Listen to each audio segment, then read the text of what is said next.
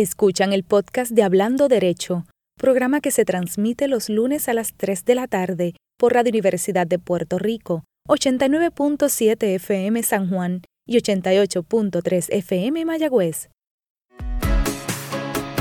Aquí, Hablando Derecho, dialogando sobre ley, proceso y acceso. Un programa para conocer el mundo de las leyes y su relación con nuestra vida cotidiana.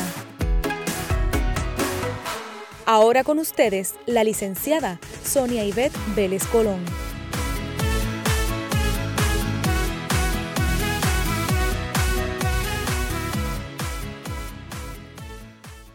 Buenas tardes a todos los amigos y amigas de Hablando Derecho un programa que hacemos con mucha dedicación para todos ustedes, donde hablamos de la ley, los procesos legales y el acceso a estos. Bienvenidos a todos los amigos y amigas que lunes tras lunes me acompañan en este encuentro que tanto disfruto. Hoy más que un diálogo, auguro que lo que tendremos será una intensa, reveladora e informativa conversación de un tema de gran importancia. Son muchos y son excelentes los conversadores que tengo, porque todos ellos son parte de un simposio que estará ofreciendo la Facultad de Derecho de la Universidad de Puerto Rico los días 10 y 11 de junio. Y hoy aquí, en primicia, tendremos los detalles e incluso parte de los excelentes recursos que estarán participando en el simposio de Derecho Laboral, Nuevas Tendencias y Realidades. Todo esto tenemos aquí en Hablando Derecho, que ya comenzó.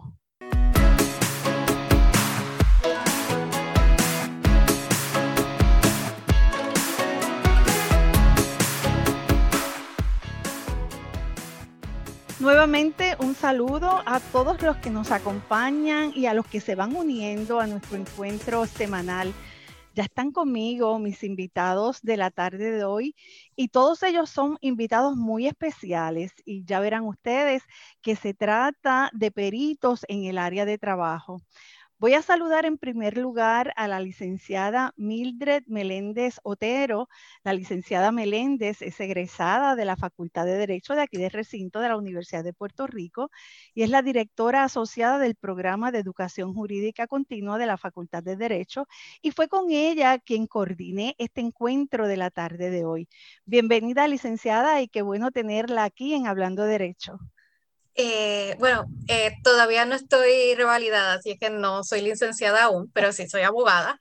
Eh, básicamente nosotros organizamos este simposio de Derecho Laboral, Nuevas Tendencias y Realidades, y es un evento donde hemos invitado a, a juristas que se han especializado en el área del derecho laboral, eh, hoy tenemos con nosotros a tres de ellos. Eh, está la licenciada Emmalyn García García, que posee una maestría en Derecho Laboral de la Escuela de Derecho de New York University.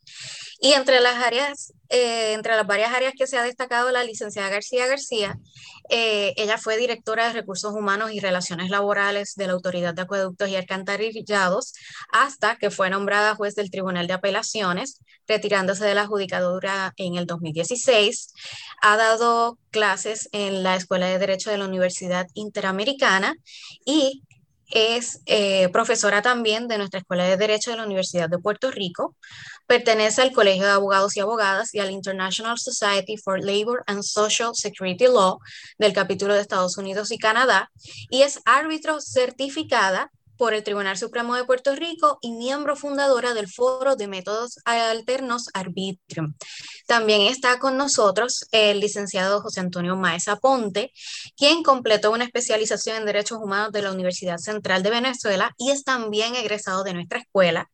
Eh, se ha destacado en áreas del derecho público, derecho internacional eh, público, corporativo, asuntos regulatorios, cumplimiento de industrias altamente reguladas. Y durante los últimos cinco años se ha estado dedicado a los asuntos regulatorios y de gobierno y otros asuntos esenciales respecto al cannabis medicinal y actualmente es el Managing Member de Vandenberg Law and Consulting y es el profesor titular de CanaWorks Institute y también es profesor en nuestro programa de educación jurídica continua. Y también contamos con nosotros en la tarde de, hoy con la licenciada Carmen Juarbe Montijo. Ella es asesora especial del bufete Silva Cofresí, Manzano y Padrón y la práctica de la licenciada incluye el asesoramiento laboral y litigios. Eh, muchos de los temas que ha trabajado la licenciada incluye la discriminación laboral, acoso sexual, represalias, eh, reclamos de despidos injustificados. Eh, ha impartido conferencias sobre discriminación laboral y permisos obligatorios en la Facultad de Derecho de la Universidad de Puerto Rico. Y la señora Warbe también trabajó como accionista en la División de Trabajo y Empleo de una de las principales firmas de abogados de Puerto Rico antes de unirse a Silva Cofresí y Manzano Padrón. Así que básicamente esos son los invitados que tenemos en la tarde de hoy y claro está, contamos con, la decana eh, María de los Ángeles Garay, ella es la directora ejecutiva del Fideicomiso para la Escuela de Derecho. Te agradezco, Mildred, porque me encanta que la gente que nos sigue, nuestros radioescuchas, conozcan a nuestros invitados y como les anticipé, ustedes ven que son eh, de lujo, definitivamente peritos en su área y no saben cuánto celebro tener aquí esto que es un junte. La verdad que es un junte que yo eh, no sé cómo lo vamos a manejar. Les invito a que nos relajemos y que sea una conversación sobre un tema tan importante y la verdad me alegra saludar particularmente a la decana María de los Ángeles Garay, a la querida amiga, ex jueza y profesora Emalín García, a la licenciada Juarbe y al profesor Maes, eh, también abogado. Bienvenidos sean todos hablando derecho. No sé si quieren dar un saludo cada uno porque eso siempre es importante. Licenciada García, jueza, mi amiga jueza, ¿cómo está? Qué bueno tenerla aquí. Pues estamos muy bien y bien satisfechos de ser partícipe de esta conversación, que va a ser una conversación más bien, ¿verdad? Para orientar al país en momentos convulsos, como estamos en este momento, sobre todo en el campo laboral. Estos temas que se han seleccionado eh, en todos eh, estos días que yo he estado, ¿verdad? Fuera de Puerto Rico, viendo constantemente las noticias, eh, en todos lugares, en Estados Unidos, en España, uno eh, ve temas y controversias relacionadas con todo lo que vamos a estar discutiendo en este simposio. Así que es una actividad educativa para que la gente sepa, ¿verdad? Se, se esté consciente de los temas que están surgiendo en el, en el ambiente de trabajo constantemente. No, no tengo la menor duda que vamos a tocar un tema de la, de la mayor importancia, pero me gustaría, antes de entrar al contenido, quizás pedirle a la decana que nos hable un poco porque entiendo que este simposio se da dentro del contexto de los ofrecimientos que hace el programa de educación jurídica continua que ha desarrollado la Facultad de Derecho de la Universidad de Puerto Rico. Es importante que nuestros radioescuchas conozcan que el Tribunal Supremo de Puerto Rico requiere que los abogados y abogadas del país se mantengan al día en temas importantes no solo de derecho sustantivo, sino de derecho notarial y ética. Y la Facultad de Derecho tiene un ofrecimiento bien grande y me gustaría que nos hablara de eso, de Ay, pues sí, muchísimas gracias. Muy buenas tardes a todos. El programa de educación jurídica continua es parte del fideicomiso de la Escuela de Derecho. Se hizo, ¿verdad? Se trajo como parte del fideicomiso como tal y siempre hemos estado tratando de respaldar todas las iniciativas y misiones educativas de la Escuela de Derecho como tal para beneficio de los abogados de este país. El programa como tal tiene una serie, ¿verdad?, continua de ofrecimientos innovadores. Por eso es que ahora estábamos viendo, ¿verdad?, la necesidad de que el país trabajara con los asuntos laborales y de inmediato unimos a este selecto grupo de abogadas expertas en los temas, nos acercamos a ellas y claro, dijeron que sí. El programa como tal, usualmente, o sea, todos los años está buscando innovaciones en los, en los cambios que hay en las leyes para de inmediato ofrecerlas al país y sobre todo a los abogados. Así lo hicimos el año pasado, en el 2020, cuando antes de que fuera aprobado el Código Civil 2020, también hicimos un acercamiento a distintos profesores y jueces para que trabajaran esos asuntos y desde junio, desde el año pasado, estamos haciendo unos seminarios continuos sobre el nuevo Código Civil es tan importante, ¿verdad? Para que no solamente la clase togada, sino el país completo conozca los nuevos derechos y que trae este nuevo Código Civil. El programa también continuamente todos los años da un análisis de término que se ofrece dos veces al año. Y en ese análisis del término lo que hacemos es que trabajamos la jurisprudencia que el Tribunal Supremo de Puerto Rico ha analizado y ha dictaminado durante el año anterior. Ese análisis de términos se hace usualmente en el mes de agosto y se trabaja con la jurisprudencia que termina en mayo o junio de ese año. Hay varios profesores de la Escuela de Derecho trabajan este, y hacen ese, análisis que es crítico, que es sumamente eh, beneficioso también para los abogados de este país. El programa como también tiene un programa de mediación que hacemos usualmente una vez al año o cada dos años.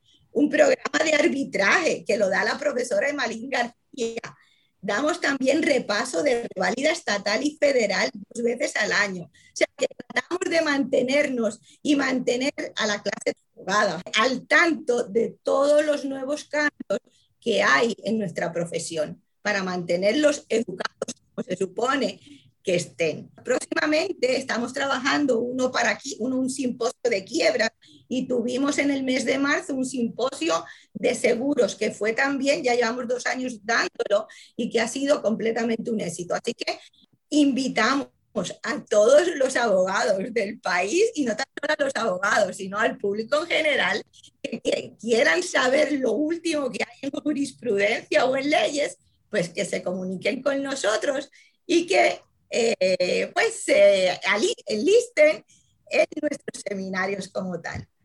Me parece extraordinaria la, la, oferta. Yo pensaba que me iba a dar par de líneas nada más y estoy yo aquí, yo que participo tanto del programa de educación jurídica continua de la escuela, estoy sorprendida de eh, la riqueza que tiene el programa. Y me voy a atrever a ponerle la fresa a todo eso que usted ha dicho, licenciada decana. Eh, ustedes también, a raíz de la aprobación del nuevo Código Civil, ya tienen la publicación de un libro y abrieron, que, eh, que estuve, participé de esa mesa, que fue extraordinaria, lo mucho que aprendí y me gustaría, ¿dónde se puede obtener el libro de Cana? El, el libro lo están vendiendo en Biblioservice. La verdad que es un libro eh, bien analítico, eh, trae de hecho para la profesión legal.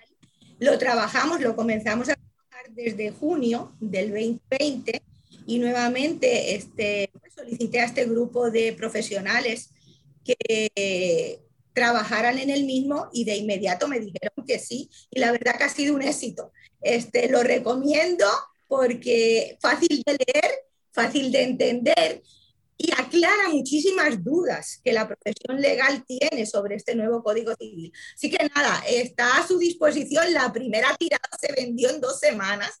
Tuvimos que volver a hacer otra tirada. Así que ha sido un éxito. Un pues éxito. Qué bueno. Qué bueno, de verdad felicito a la escuela y para conectarse pues están las redes sociales, está la página de la escuela, está la página del fideicomiso. Invito a todos los abogados que hagan su asignación, entren y estén pendientes a la oferta que tiene la escuela. Bueno, pues aquí está este junte que no solo tiene abogada, sino que tenemos un abogado que rompe la, monotonía y yo lo celebro muchísimo, definitivamente. Y me gustaría ya comenzar un poco a hablar de qué trata, ¿verdad? Precisamente todo el contenido de este simposio que entiendo que se va a ofrecer los días 10 y 11 de junio de este año. ¿Cuál es el contenido del simposio?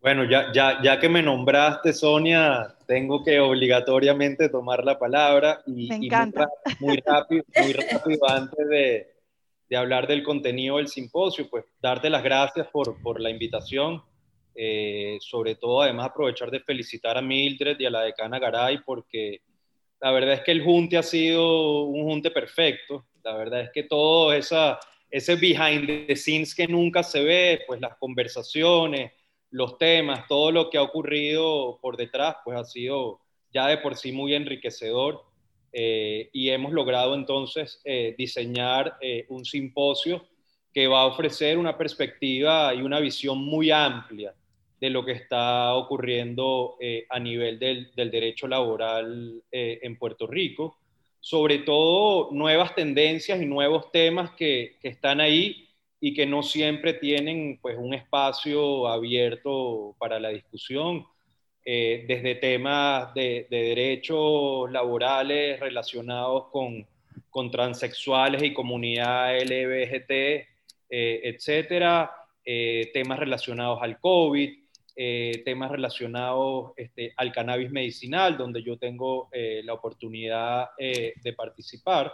Así que, digamos que, una vez más eh, se demuestra cómo la Universidad de Puerto Rico está eh, pues siempre en la avanzada de, de, llevar a la conversación, a la discusión, temas que muchas veces pueden resultar controversiales, eh, pues poder tener este espacio con profesionales de muchísima altura y calidad de poder manejar una conversación abierta, sincera, eh, eh, y muy clara. la verdad es que lo que al tema mío se refiere muy rápidamente, pues yo tengo que, que, ser muy agradecido. La verdad es que pues, el tema del cannabis medicinal es un tema pues, muy novedoso, no solo en Puerto Rico, sino en el resto del mundo. Y la verdad es que tanto en el fideicomiso como en la universidad, desde el principio ha sido un tema que se le ha dado espacio, importancia, relevancia. Y algo que, es muy importante decir, hoy día, que solo creo que existen cuatro o cinco universidades en el mundo, en la oferta académica del Juris Doctor, hay una clase de cannabis que con mucho orgullo eh, inauguramos eh, este año y nuevamente le doy las gracias a la decana Garay porque sin su apoyo eh, no hubiera sido posible. Y efectivamente dictamos una clase a principio de año era una clase que estaba limitada a 25 estudiantes, se matricularon más de 30 y se quedaron más de 30 en lista de espera, tratando pues de incorporarse en la discusión y en la conversación. Y la clase fue sencillamente este, espectacular. Profesor, y el, tema del cannabis eh, que va a tratar es dentro del entorno laboral, es el uso dentro del entorno laboral. Correcto. El trabajo ya eh, sea público o ya sea privado, en, ambos. Sí, absolutamente. Vamos a hablar un poco de lo que son los derechos y las obligaciones, tanto de patronos como de trabajadores en el ámbito eh, laboral y referido al cannabis medicinal pues como saben hay un reglamento y una ley donde se establecen eh, un poco las reglas de juego también en el ámbito laboral. Eh, para incorporarse a la industria del cannabis medicinal además hay que cumplir con unos requisitos muy específicos. Se requieren unas licencias que se llaman licencias ocupacionales, donde toda persona que forme parte de la empleomanía y dueños y accionistas tienen que tener esta licencia y esta licencia, entre otras cosas, implica, por ejemplo, un background check del FBI, implica un certificado de antecedentes penales de la Policía eh, de Puerto Rico para poder ser parte de la emplomanía. Y además de ello, pues es un muy buen momento que se da este simposio en términos del cannabis y los derechos laborales, porque muy recientemente la legislatura de Puerto Rico acaba de aprobar una enmienda a la ley 42, que es la ley que de alguna manera eh, ha hecho posible eh, la continuación del programa de cannabis y es una enmienda que va enfocada específicamente a darle una protección a aquellos pacientes que a su vez son trabajadores para que no sean discriminados y no sean retirados de su puesto de trabajo como consecuencia de ser pacientes de cannabis medicinal.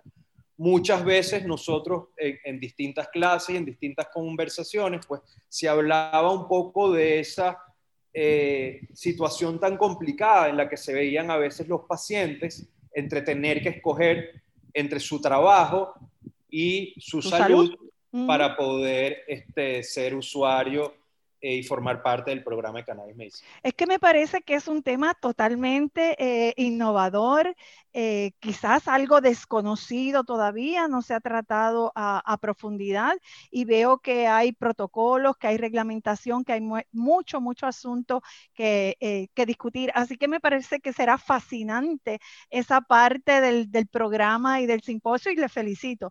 Uno felicito a la escuela por ser tan visionaria en la discusión de este tema y supongo que usted estará súper preparado para contestar preguntas, dudas, un poco eh, guiar, ¿verdad? Tanto a patronos y a pacientes con respecto a este tema tan, tan innovador y tan, tan nuevo. Claro que sí. Finalmente, para, para dejar el último comentario al respecto, vamos a estar también conversando un poco de qué, ha qué han dicho los tribunales frente a controversias que se hayan generado en torno al cannabis medicinal y los derechos laborales, qué se ha dicho a nivel de distrito, qué se ha dicho a nivel de circuito, eh, y un poco entonces eh, la, la, base jurídica o los parámetros que se han venido estableciendo judicialmente en cómo interpretar estas relaciones patronos trabajadores asociados a la industria del cannabis medicinal. Y quizás estaremos en la espera para ver cómo eso anticipa que pueda llegar algún caso a nuestros tribunales y estar escuchando, ¿verdad?, la voz de nuestra alta corte en un tema tan eh, innovador como ya he dicho, nuevo, importante como ese. Eh, profesor, creo que usted estará el primer día en un horario de 1 y 30 a 2.50 de la tarde. Yo voy a dejar el, el, el hablaremos del programa un poco más adelante. De hecho, está en la página de Hablando Derecho, así que los amigos que nos están escuchando sepan que ahí más o menos al margen de esa hora estará el profesor Maesa Ponte hablando derechos y obligaciones laborales en la industria del cannabis medicinal. Fascinante, interesantísimo. Les comparto a este junte, como ya, como ya nos llamamos, que yo tuve la oportunidad de tener un programa de derecho laboral, le voy a decir específicamente el 17 de marzo del 2020. Estuvo conmigo el profesor, el querido amigo licenciado Sanabria, profesor en la, en la facultad, pero se lo traigo porque fue el momento en que se aprobó la primera orden administrativa de la entonces gobernadora Wanda Vázquez y nos planteamos en aquel programa tantas interrogantes y tantas cosas en el área de derecho laboral que en el próximo segmento que tengamos se las voy a presentar a la licenciada García, a la profesora García y a la profesora Juarbe para darle un gusto a esa conversación que tuve entonces y que ha pasado a un año y medio a partir de eh, esta importante y situación por la que ha vivido no solo el país sino el mundo con la llegada del COVID. Así que ahora les voy a pedir que me permitan recesar brevemente para cumplir siempre con los compromisos que tenemos y al regreso estaré dialogando con la licenciada García y la licenciada Juarbe sobre los temas que les corresponden a ella tocar en este importante evento. Ya regresamos, no se retiren amigos.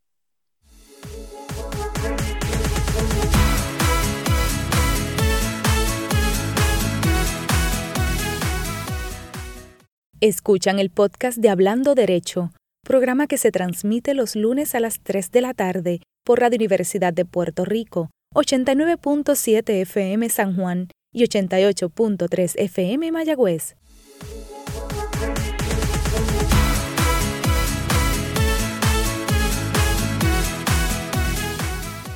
Aquí estamos de regreso, están ustedes escuchando Hablando Derecho y hoy estamos hablando sobre un importante simposio de derecho laboral, nuevas tendencias y realidades que se estará presentando eh, gracias al programa de educación jurídica continua de la Facultad de Derecho de la Universidad de Puerto Rico los días 10 y 11 de junio. Y ya escucharon los que estaban conectados al profesor Maes Aponte que tiene un tema fascinante, cannabis medicinal, las nuevas tendencias.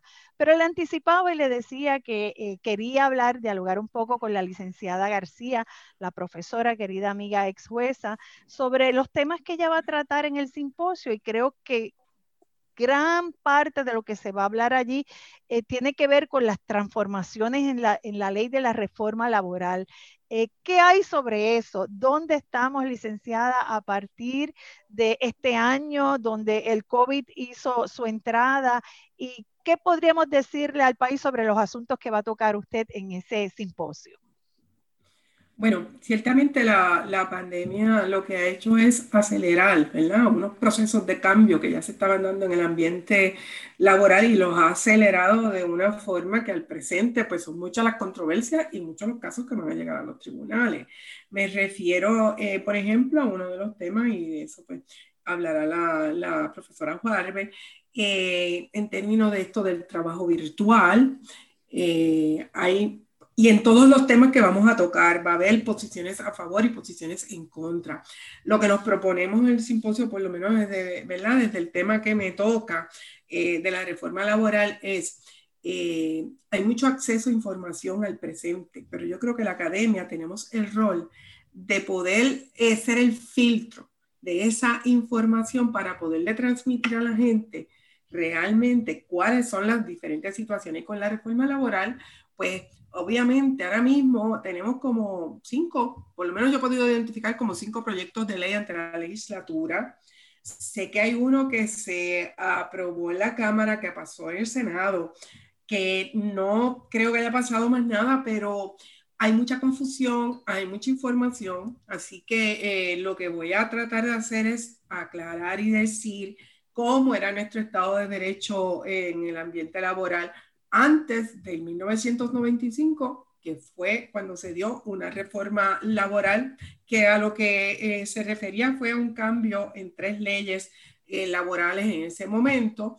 Eh, entonces, ver, ¿verdad?, qué pasó ya en 1998 cuando se elimina la Junta de Salario Mínimo en Puerto Rico y el esquema que había en Puerto Rico para establecer salario mínimo, para entonces hacer un análisis de esa reforma llamada reforma de la, del de, la ley 4 del 2017, que es sumamente importante su discusión, porque es una ley que por primera vez en Puerto Rico incorpora un, contra, una, un capítulo completo sobre contrato de empleo, cuando muchas de las cosas del contrato de empleo se analizaban conforme al Código Civil.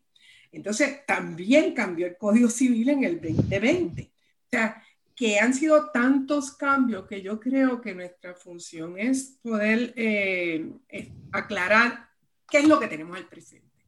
O sea, ¿qué teníamos antes? ¿Qué ha pasado? ¿Qué es lo que tenemos al presente? Para entonces poder ver las diferentes posturas, pues la gente sepa cuáles son los derechos que tienen o los que no van a tener. Eh, y por eso, pues también dentro de los cambios que ha traído la pandemia, pues vamos a estar discutiendo lo, lo eh, todo lo virtual, lo que eso implica. Hay eh, personas que al momento pues te pueden decir, mira, yo prefiero quedarme virtual, aunque implique que pues que a lo mejor va a representar algunas economías para los patronos, porque yo sé de patronos que han cerrado oficinas porque no las necesitan, porque eh, eh, pueden estar trabajando lo que nosotros estamos haciendo ahora mismo. Eh, y va a haber otras personas que le van a decir, no, yo prefiero, ¿verdad? Irme al, al, centro de trabajo. Y ha generado muchos problemas. Yo creo que es bien importante la situación de las mujeres madres eh, y jefas de familia. O sea, eh, en esta pandemia, pues muchas madres, incluso yo como abuela, tuve momentos que tengo a mis nietos, cada uno en cuartos diferentes tomando clases y la realidad es que, ¿verdad? El que estamos más o menos retirados, que no estamos trabajando full time, pues podemos trabajar con eso, pero los papás que tienen que salir afuera a trabajar. Así que han sido muchos cambios y yo creo que lo que estamos tratando con este simposio es, pues, nuevamente, informar, informar eh, correctamente, ¿verdad? Decir cuál es el estado de derecho previo eh, que tenemos ahora, cómo vamos a atender las controversias y son unos temas fascinantes. Eh, yo, yo, pues, dejamos a la licenciada. Yo le confieso que no soy eh, perito ni experta en nada en materia laboral. Vi mis casos en, en, su momento y uno estudiaba muchísimo, pero ciertamente uno se mantiene al tanto y en línea de la corriente para poder entender el país y máximo este año que ha sido tan intenso. Y entonces trato de conectar toda la legislación que hay para no perderme y como usted dice, saber qué está vigente y qué no está vigente. Y anoté aquí algunos temas que le quiero preguntar si serán parte de la, de la discusión, porque yo creo que si ustedes no los traen, la gente se los va a traer, ¿verdad? ¿Qué pasa con la situación de retiro de, de los empleados, la situación de eh, la acumulación de vacaciones, la acumulación de días de enfermedad, de vacaciones, la mesada, no sé qué ha pasado eh, en concreto? con el tema de la, de la mesada, el periodo probatorio, ¿verdad? Que se había extendido y creo que nuevamente volvió a, encogerse, por usar alguna palabra, a limitarse. Y ese trabajo a tiempo completo, ¿verdad? ¿Cuál va a ser? Son temas que estarán sobre la mesa y que se estarán tocando, licenciada. Ciertamente, todos esos temas los vamos a, tocar. Por ejemplo, lo del periodo probatorio y temporero. Yo soy una persona que ha estado eh, trayendo mucha discusión, que más que el término, uno de los problemas es que se eliminaron los requisitos formales de esos dos tipos de contratos. Por lo tanto, realmente puede ser hipotético, pero yo puedo comenzar a trabajar en un sitio y pensar que yo estoy en un puesto probatorio y que al cabo de un año me digan, no, eh, su puesto era temporero, porque no hay una formalidad al presente en ese tipo de contrato. La ley 4 los eliminó. Eh, y así hay muchísimas cosas, ¿verdad? Que sí, yo estoy segura que vamos a estar discutiendo en los diferentes temas. Hace, hace un año atrás nos planteábamos a la luz de la primera orden administrativa de la gobernadora que ustedes recordarán que solo hablaba de 14 días. Era una cuarentena de 14 días y todos estábamos sorprendidos de tener que estar encerrados 14 días y ni voy a traer a la discusión lo que pasó con las siguientes órdenes administrativas. Pero nos planteábamos aquellos empleados que necesitaban salir a trabajar porque no dependían de recibir un, salario, sino que vivían, por ejemplo, de propinas. Hablábamos de la gente de los meseros, ¿verdad? De, propinas. ¿Cómo se, afecta, ¿Cómo se ha afectado? ¿Habrá algún estudio?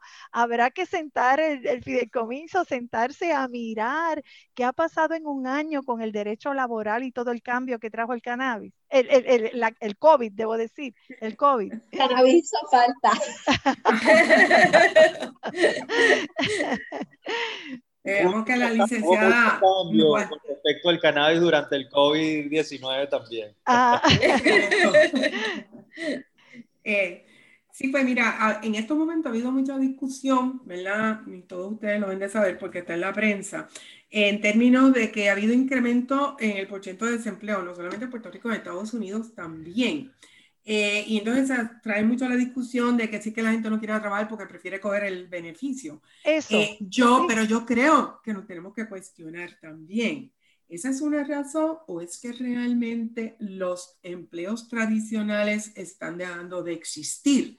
Y para darle sencillamente un ejemplo, yo fui en estos días a un zoológico en el zoológico, en los buses de entrada, ya usted no tiene un empleado allí. Ya usted lo que hace es coge su teléfono, eh, pone la, eh, eh, el, el, código que le dieron cuando usted compró la taquilla y usted pasa. Licenciada, yo, yo, eché gasolina aquí al lado de mi casa y no tuve que ir ni siquiera entrar a donde antes pagaba y dispensaba de la misma bomba eh, pagué, ¿verdad? Y, lo hice. Y en Florida los peajes, o sea, ya dejó de existir ese tipo de trabajo. Pero entonces, o sea, me parece que los países, ¿verdad? Tienen que sentarse y discutir, entonces decir, ¿qué, ¿cuáles van a ser los empleos del futuro? ¿Cómo vamos a capacitar a nuestra gente? Porque yo creo que no es tan fácil decir, ay, que la gente se va al desempleo porque quiere cobrar el beneficio bueno, a ver a quién, ¿verdad? Utilice eso como una razón,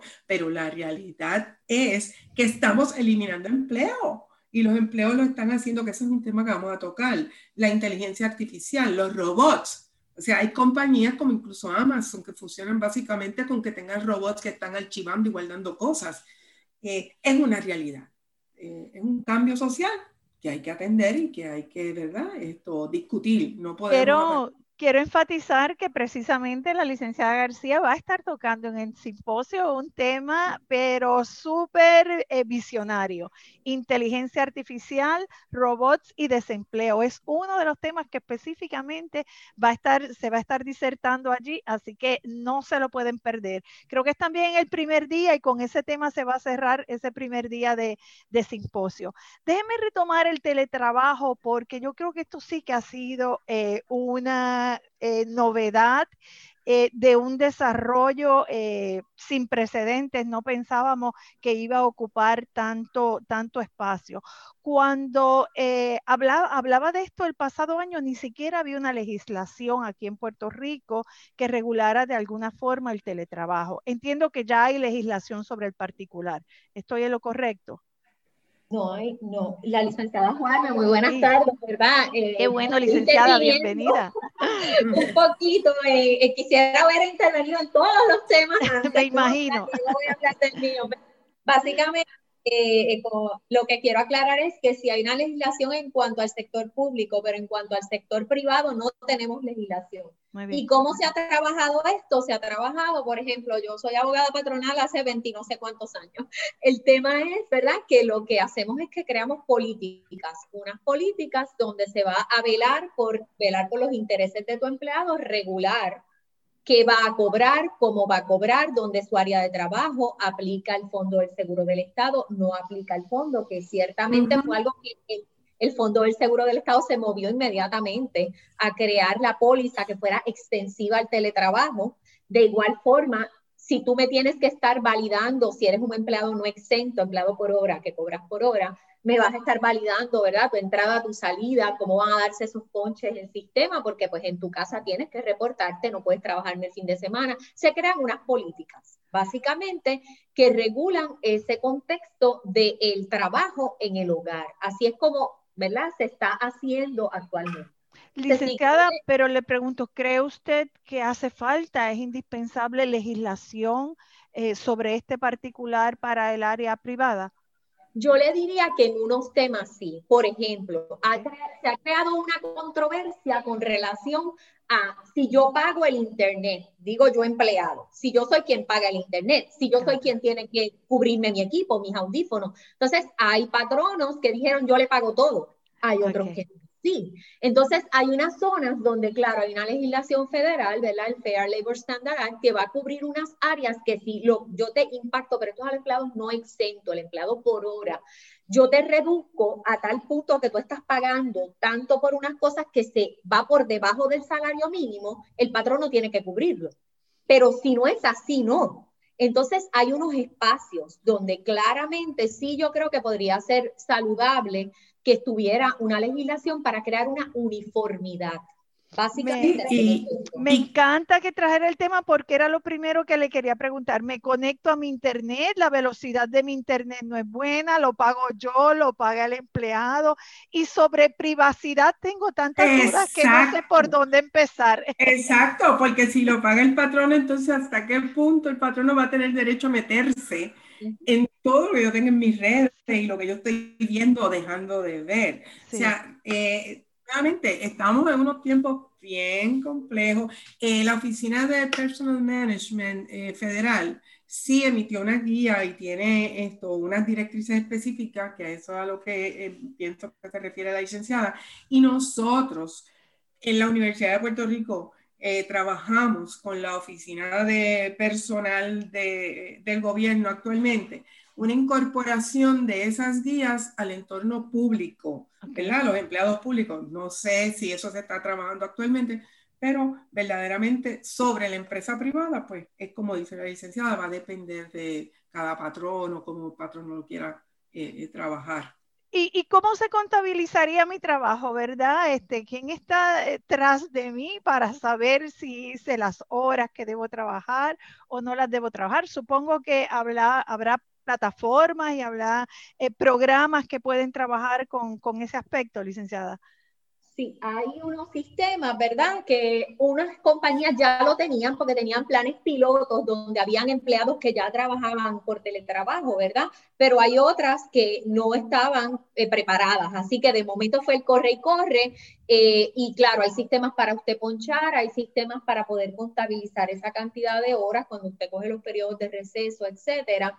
Eh, y eh, muy importante, eh, lo que trajo la licenciada Emalín García previamente, teníamos la, el conflicto de esas madres con los niños en, el, en la casa, entonces se crearon ¿verdad? ciertas flexibilidades para esas madres por un tiempo, independiente de las licencias federales que sabemos que, que surgieron, ¿verdad? Para no, no, no, entrar en tantos temas a la vez, pero sí eh, se creó por un periodo ese proceso de adaptación, por lo menos los patronos que yo trabajo, muchos de ellos trataron de crear una flexibilidad. Ya luego se han empezado a apretar un poco los tornillos porque pues tenemos que exigir lo mismo, calidad, productividad, que todos sabemos que la empresa ya son un negocio, ¿no? Eh, y necesitan esto. Así que sí, eh, sí hay métodos, hay, hay programas. Qué, qué, intenso fue ese periodo, ¿verdad? Inicial de adaptación, donde como señalaba la licenciada García, teníamos a los niños en la casa, teníamos a mamá trabajando, eh, trabajando con un internet muy pobre en muchas ocasiones, eh, con, muchas ansiedades. Yo creo que eh, no podíamos visualizar toda la situación en el área laboral que iba a impactar y que iba a traer la pandemia y poco a poco se fueron identificando y uno tomando medidas en el camino con respecto a ellas. Le pregunto, licenciada, y si me caigo en casa, es un, es un, mientras estoy ah, trabajando, uno de los ¿qué va, ¿qué va a pasar?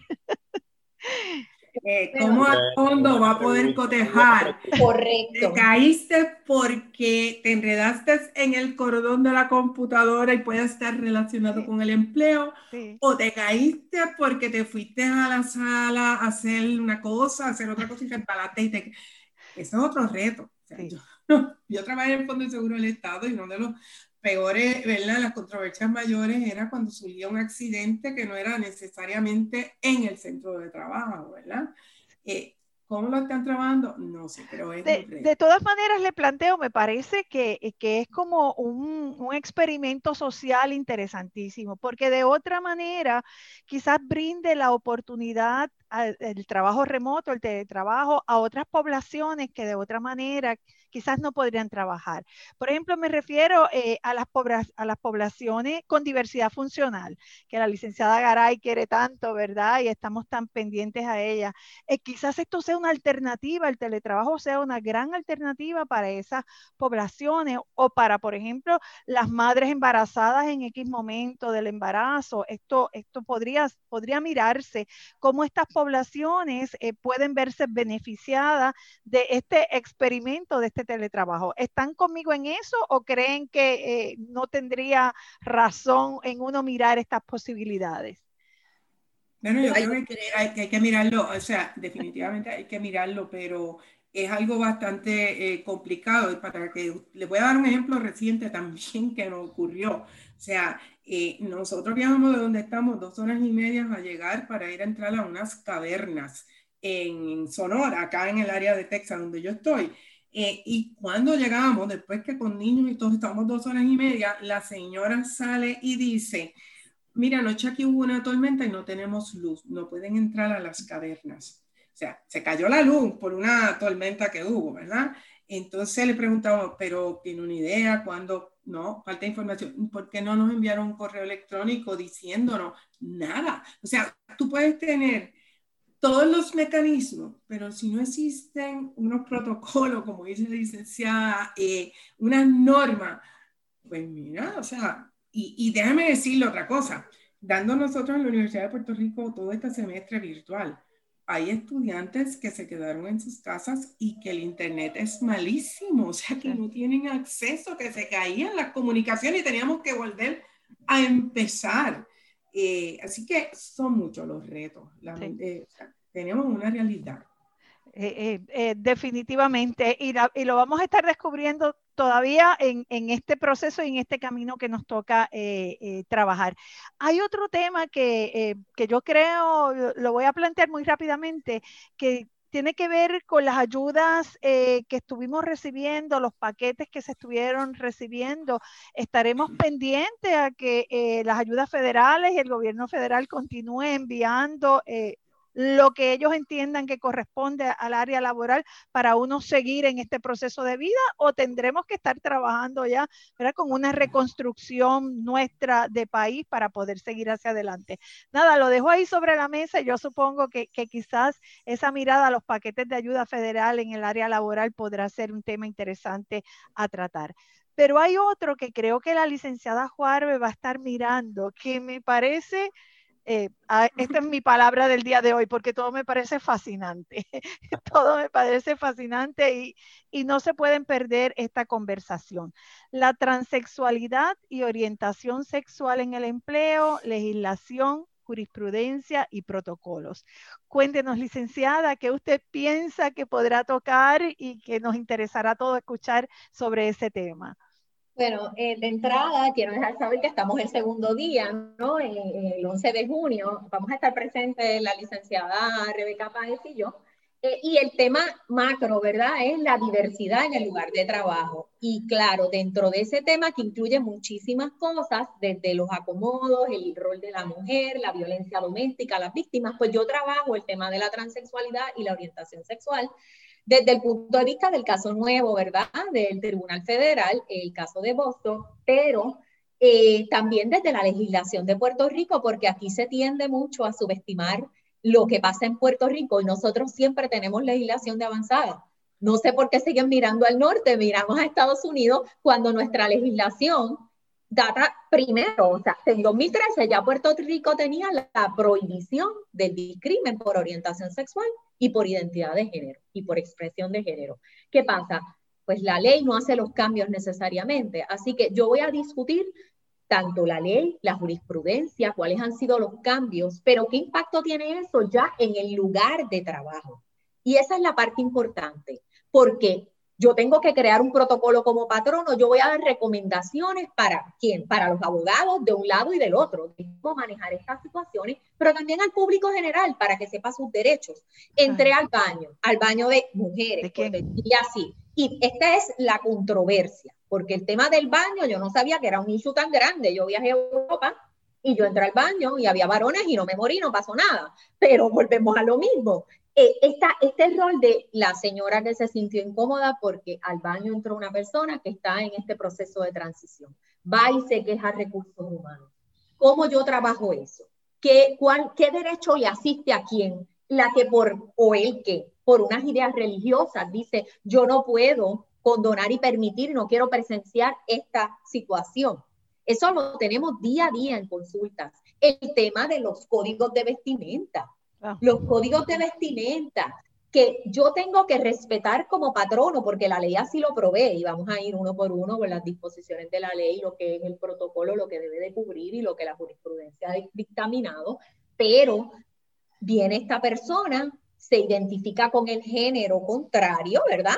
Yo soy mujer, me identifico con el género masculino y vengo vestida acorde con ese género ah, en la entrevista ya me están mirando de arriba abajo, yo no quiero a esa persona. ¿Ves? Esto pasa día a día, te llaman y te dicen, me dijo que está en este proceso, ¿qué hago, licenciada? ¿Lo tengo que reclutar? Estas preguntas llegan. Por lo tanto, una cosa es lo que la ley nos va a decir que lo vamos a discutir y otro por lo que estas comunidades, estos grupos se enfrentan día a día. Igual la orientación sexual. Esta pareja pone su foto muy bonita, ¿verdad? Una pareja heterosexual, su foto de familia. Ah, pero si llega esta pareja de dos mujeres y ponen su foto de familia, hay un conflicto, alguien se siente incómodo. Estas son cositas que día a día vemos en los trabajos, estas son las realidades. Pregunta, oye, tú estás en tratamiento hormonal, ¿cuándo te vas a hacer la operación? ¿Cómo te digo, Ramón o Ramona? Esos son comentarios, yo le estoy trayendo consultas, cosas que la gente pasa, por lo que es vital uno en su rol. Yo soy abogada patronal de toda la vida, pero mi rol más allá de defender al patrono es orientarlo y crear un ambiente donde seamos inclusivos, donde tengamos diversidad. ¿Por qué? Porque eso me nutre a mí, nutre mi ambiente de trabajo y el empleado es más productivo en un ambiente inclusivo donde todos nos respetamos y lo que es más importante, que es con lo que comenzamos nuestro taller, es que la dignidad del ser humano es inviolable. Eso es vital.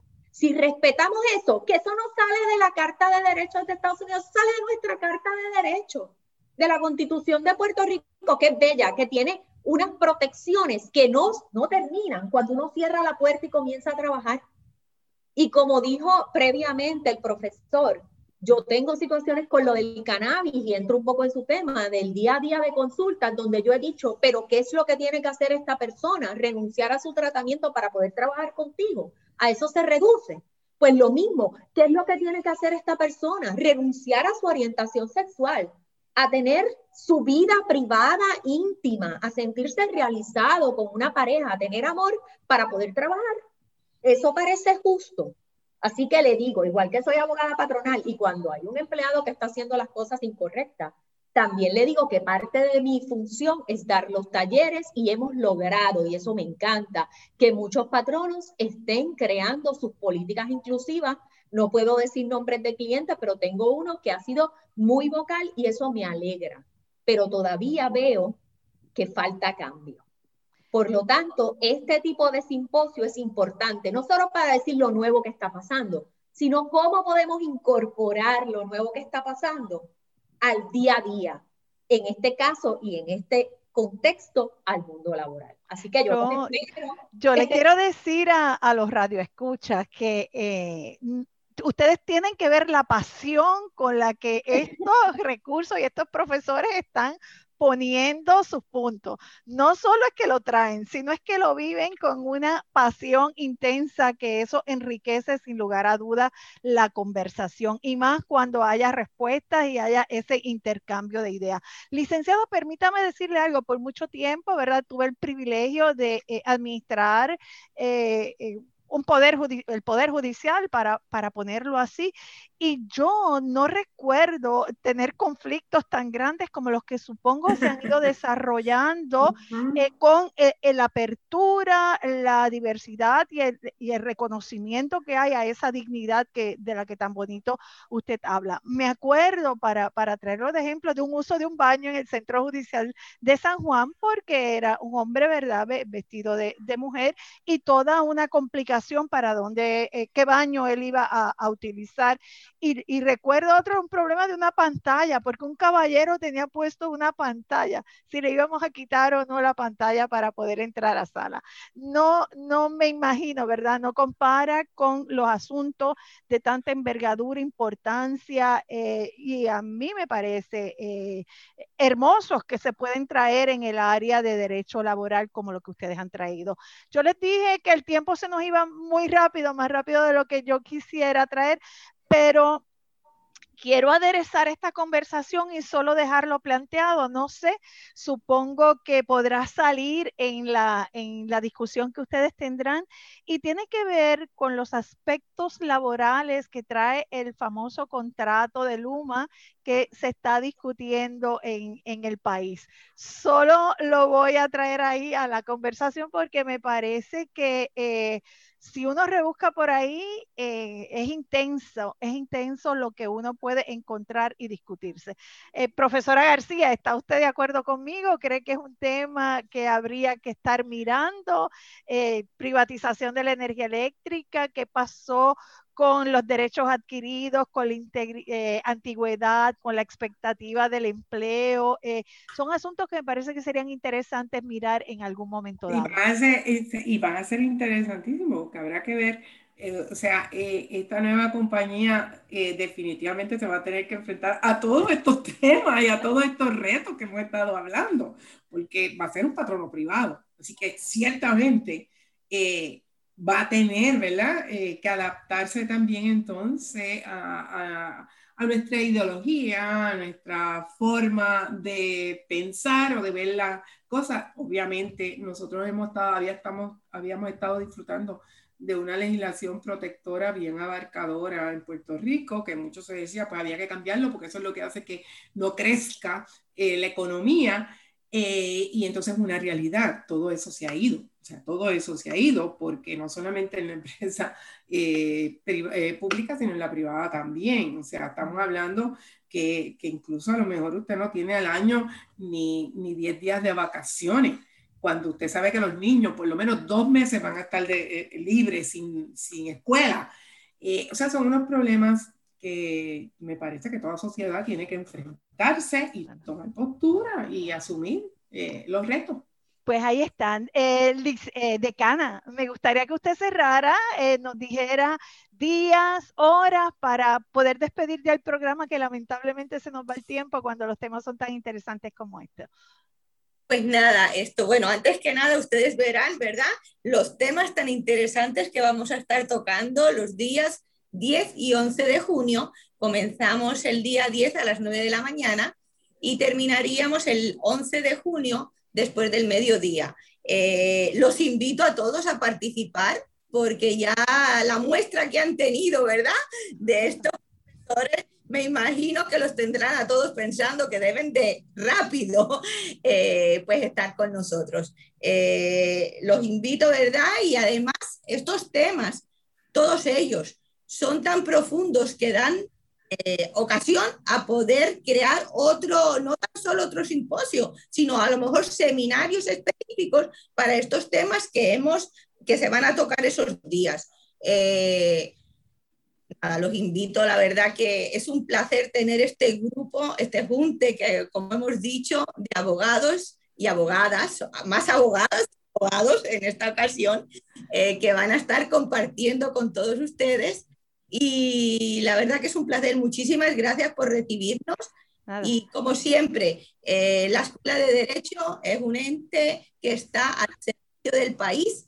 Eh, damos cátedra en todo lo que hacemos, estamos al servicio continuo, ¿verdad?, del país completo. Como ustedes verán, tenemos unos profesores de que siempre están dando lo mejor de sí para tener al país informado en todos sus derechos. Bueno, pues a mí solo me queda... Licenciada. Eh, eh, sí, eh, para dejarles saber también que quienes deseen registrarse para el simposio pueden hacerlo a través de la página web en fideicomisoderechoupr.org, diagonal educación. Ahí va a encontrar el área para que puedan matricularse en el, en el simposio. También quiero mencionar que en el panel final eh, además de la profesora García y la profesora Juarbe, va a estar con nosotros la senadora Ana Irma Rivera Lacén en el panel final, donde van a estar recapitulando eh, todo lo que se ha dialogado durante el simposio y obviamente la postura desde el área de gobierno con la senadora. Eh, también pueden comunicarse al 787-999-9605, 9606 o 9604 si tienen alguna pregunta en referencia al simposio o respecto a cualquiera de nuestros ofrecimientos en el programa de educación jurídica continua. Bueno, pues nada, como decía, solo me resta unirme a esa invitación y agradecerle a cada uno de ustedes que hayan separado este ratito tan extraordinario para compartir conmigo y por supuesto con toda la gente que nos escuchen hablando derecho. Así que están invitados para cuando quieran regresar, podemos buscar temas tan interesantes como este para iniciar el diálogo. A ustedes amigos, les agradezco que hayan estado con nosotros aquí, siempre reconociendo la ayuda de Jean Paul Castro en producción, a Itza Santos y Rosadelia Meléndez en Radio Universidad de Puerto Rico. Les espero el próximo lunes deseándole éxito en este simposio. Ya vamos a buscar la oportunidad para encontrarnos nuevamente y hablar sobre el resultado del mismo. Les deseo a todos que tengan buenas tardes. Saludos a todos. Muchas gracias. Muchas gracias. Muchas gracias. Saludos. Hablando Derecho, dialogando sobre ley, proceso y acceso. Es una producción de la licenciada Sonia Ivette Vélez Colón para Cadena Radio Universidad de Puerto Rico. Escucharon el podcast de Hablando Derecho, programa que se transmite los lunes a las 3 de la tarde por Radio Universidad de Puerto Rico, 89.7 FM San Juan y 88.3 FM Mayagüez.